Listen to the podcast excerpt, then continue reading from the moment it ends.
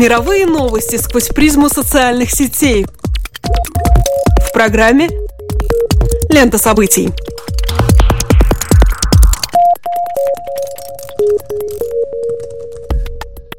Добрый день, вы слушаете Латвийское радио 4, и меня зовут Алексей Гусев. А меня Роман Шмелев, и в эфире еженедельный дайджест онлайн новостей «Лента событий». Здесь мы бросаем наш субъективный взгляд на происходящее и обсуждаемое в интернете. Facebook, Twitter – все самое интересное и актуальное в течение следующих 15 минут. Наиболее обсуждаемой темой в американском Твиттере сейчас является визит Папы Римского Франциска в США. Он стал первым лидером католической церкви, который выступил с посланием в Конгрессе. В нем он, например, затронул темы защиты прав человека. Цитирую. «Требуется соблюдать тонкую грань, чтобы бороться с насилием, творимым во имя религии, идеологии или экономической системы, и в то же самое время оберегать свободу вероисповедания вероисповедания, интеллектуальную свободу и личную свободу. Конец цитаты. Также Франциск говорил об абортах и эвтаназии, заявив, что общество должно оберегать человеческую жизнь на каждой стадии ее развития. Завершилась речь продолжительными аплодисментами конгрессменов. Впрочем, в соцсети не менее оживленно, чем речь, обсуждается твит Ким Кардашьян по поводу визита понтифика. Телезвезда, как всегда, была точна и лапидарна, ограничившись всего тремя словами, а именно «Pope is dope». В данном контексте запись следует воспринимать как продолжение традиций ироничных хэштегов типа Catholic Swag и Pop, прославляющих понтифика словно он хип-хоп или рок-звезда. То есть перевести сказанное Ким можно примерно как «папа рулит». К сожалению, аргентинские пользователи не уловили тонкости молодежного сленга и прощили слово «доуп» в его первоначальном значении, то есть как наркотик. Поэтому они решили, что их соотечественника и главу католической церкви обвиняют в употреблении и оправдании запрещенных веществ и препаратов, после чего незамедлительно оскорбились и принялись отстаивать честь и достоинство религиозного лидера. Вроде бы после этого им помогли разобраться в трудностях перевода, но осадок, конечно, остался. В общем, убереги нас Бог от чтения твитов Ким Кардашьян всерьез. В русскоязычном сегменте Твиттера обсуждается скандал, вызванный статьей на сайте BBC «Изнасилование Берлина. Неизвестная история войны». В материале обсуждается противоречивая тема поведения советских войск на территории, освобождаемой ими от нацистского режима столицы Германии. Надо сказать, что твит, отправленный с официального аккаунта компании со ссылкой на материал и упоминанием памятника воину-освободителю, действительно звучит провокационно. Цитирую, «В Германии этот мемориал иногда называют могилой неизвестного насильника. Но почему?» Конец цитаты. После этого депутат Госдумы Александр Сидякин обратился в Генпрокуратуру с просьбой проверить русскую службу BBC на экстремизм, а в соцсети в тренды вышел хэштег «Позор BBC». На данный момент компания удалила неоднозначный твит и публично извинилась. Персона недели. На этой неделе известный поп-певец Канье Уэст подтвердил в интервью журналу Vanity Fair, которое было опубликовано на интернет-странице издания, что брошенные вскользь на голубом глазу на вручении премии MTV заявление о желании участвовать в президентских выборах на самом деле является продуманным. Певец планирует поучаствовать в президентской кампании в 2020 году и не исключает возможности баллотироваться как кандидат от республиканской партии. В интервью журналу он заявил буквально следующее, цитирую, «Как только я сказал об этом, все такие сразу, подожди-ка, мы тебя действительно поддержали бы, если ты серьезно об этом размышляешь. Ты невероятно глубокомысленен. Он всегда готов подставиться под пули ради кого-то другого. Просто-напросто он самая честная знаменитость из всех», сказал сам про себя в третьем лице поп-певец. Вест также пообещал, что не оставит свое творчество и хотел бы совмещать свою президентскую кампанию с музыкальной и дизайнерской деятельностью. «Я ненавижу политику», — добавляет рэпер. «Я далек от политики. Меня волнует истина. Меня волнуют человеческие судьбы. Я хочу, чтобы все остались в выигрыше». Это все, что я могу сказать. Конец цитаты. Размышляя о том, какую политическую позицию готов занять Канни Уэст, оказалось, что чернокожий рэпер симпатизирует республиканцам и даже пытался связаться с одним из их кандидатов Беном Карсоном. Как только я услышал, как Карсон говорит, я на протяжении трех недель искал на него выходы. Я такой, так это же просто великолепный парень. Я думаю, что в каждом, кто сейчас участвует в гонке, есть что-то, в чем мы нуждаемся. Идея разделения и устроения этих гладиаторских боев не позволяет сконцентрироваться на главном. Миру нужна помощь. А все, кто обладают властью и влиянием, должны сойтись воедино. Конец цитаты. На данный момент расстановка в республиканском лагере такова. Опросы свидетельствуют, что лидирует строительный магнат Дональд Трамп. Чернокожий кандидат Бен Карсон переместился со второго на третье место, а вслед за Трампом значительной поддержкой пользуется Карли Фиорина, руководившая IT-гигантом фирмой Хьюитт Паккард. Со времен Платоновского протагора стоит вопрос о том, на какую роль в государственном правлении может рассчитывать человек. Афиняне, говорит Сократ, прислушиваются к членам Народного собрания, несмотря на их положение или род деятельности. Казалось бы, могут ли быть более весомые аргументы для поп-звезды или кого угодно другого для того, чтобы начать активную политическую деятельность, чем ссылка на авторитет древнегреческого философа, заложившего основы политической философии. И действительно, уже давным-давно замечено, что избиратели лишь на словах настороженно относятся к знаменитостям, претендующим на руководящие политические посты. Популистское содержание и громкий голос, способный перекричать оппонентов, вот средства, которые, как бы это ни казалось удивительным, по-прежнему действенны. Не ценностные дебаты на поиск истины повышают рейтинги, а эффектность выступления. Именно так, кстати, и поднялась в рейтинге на второе место упоминавшаяся выше кандидат Карли Фиорина. В своем спиче она хлестко прошлась по нелепой прическе молодящегося скандалиста Дональда Трампа, что принесло ей более 5% роста общественного мнения. Да и как сам, вечно путающийся в своих высказываниях и элементарных фактах Трамп смог возглавить гонку и сейчас является вероятным кандидатом на президентское место от республиканцев. Наблюдая за проходящей сейчас в США подготовкой к президентской кампании, понимаешь, откуда в темной голове известного своей мегаломанической нарциссической натуры рэпера Канни Веста могла появиться идея баллотироваться в президенты. Дональд Трамп смог конвертировать свою известность в поддержку избирателей. Деньги и слава – вот формула, по которой существует архетип поп-звезды и известного магната. Канни Вест – ходячее воплощение этого образа. Что слушатель, что избиратель, иначе говоря, любой потребитель тотемизирует ценности их носителей, убеждая себя в том, что они таким образом становятся причастны и ему. Герой платоновского диалога приходит к выводу, что научиться управлению государством нельзя, так как это не мастерство, как зодчество или торговля. В основе гражданского самосознания лежит добродетель, заключающаяся в справедливости, мужестве, рассудительности и благочестии, ну и образовании, конечно. Довольно неразборчиво разборчивый в своих взглядах и заявлениях Канни Уэст, критикует Буша за то, что тот, мол, не заботится о чернокожем населении Америки, потом неловко извиняется, посещает лагеря протестующих в рамках движения «Окупай Уолл-стрит», а затем собирается встретиться с кандидатом от республиканцев. Все логично. В его политический премуискуитет не играет решительно никакой роли. Он раздражает так многих, что у него, пожалуй, неплохие шансы на победу.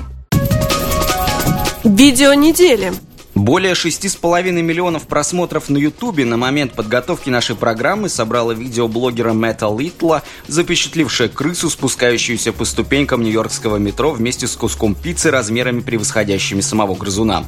В какой-то момент оператор вспугнул животное, и оно оставило свою добычу. А обрывается видео в тот момент, когда крыса останавливается и раздумывает, не вернуться ли ей за куском или все же слинять от проявляющего слишком пристальное внимание человека. В соцсетях после публикации ролика даже появилось появился специальный хэштег «Пицца Рад», под которым люди стали обсуждать подвиг животного и его символическое значение.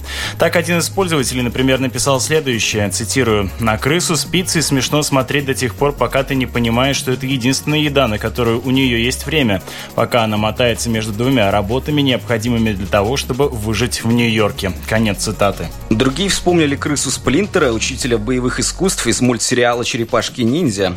Когда у тебя дома четверо черепашек черепах-подростков, конечно, ты попытаешься утащить целый кусок, острит другой пользователь. Впрочем, кого-то достижения грызуна не впечатлили и полет фантазии тоже не вызвали. Мол, эта крыса не смогла протащить пиццу даже по всей лестнице вниз. Конец цитаты. Не только рядовые члены виртуального сообщества оставили записи, посвященные крысе с пиццей на этой неделе. Джордан Саргент из Гоукер сравнил грызуна из ролика с персонажем мультфильма «Рататуй» и героем Макалея Калкина в фильме «Один дома». Мол, грызун в одиночку пытается выжить в мегаполисе. Максвелл Стрэндж из Huffington Post пошел еще дальше и назвал содержание вирусного ролика идеальной метафорой жизни в Нью-Йорке. Цитирую. «Он голодный, он любит пиццу по доллару за кусок, он ненавидит свою жизнь и пытается нести нечто слишком тяжелое вниз по ступенькам в метро, потому что эскалатор сломан. Это чуть ли не слишком идеально». Конец цитаты. Ну и совсем уже разошлась Трисия Гилбрайт из Mashable, которая спела целый гимн мечтателю как таковому, который оказался манифестирован в незамысловатом сюжете короткого видеоролика. Цитирую. «Люди воспринимают как должное простоту, с которой мы можем перехватить кусок пиццы на ходу, ведь его форма полностью подходит для человеческой руки. Все не так просто для крысы, что пытается дотащить кусок до дома, где она могла бы разделить его со своей семьей. Эта крыса – мечтатель, герой и просто личность гораздо лучше, чем любой человек может надеяться стать. Скорее всего, Джон Леннон написал свою Imagine именно об этом расторопном малом. Может, крыса и не добралась до своего обеда, но она получила нечто куда более ценное – место в наших сердцах. Шучу. Пицца всегда важнее. Конец цитаты. На этот раз спасительная ирония не придет на помощь заокеанским обозревателям. В какие искусные пассажи они не упаковывали бы эту историю, король продолжает пребывать в костюме Адама, а смыслы, конструируемые ими, строятся вокруг случайно снятой на телефон 15-секундной городской истории, довольно непримечательной и обыденной. Что делать, если подобные некачественные, невзыскательные материалы теперь срубают миллионы просмотров, капитализируясь на информационном рынке рынке ничуть не меньше, чем речи нравственных и религиозных авторитетов нашего времени или безумная динамичная непредсказуемость президентской гонки в Соединенных Штатах Америки.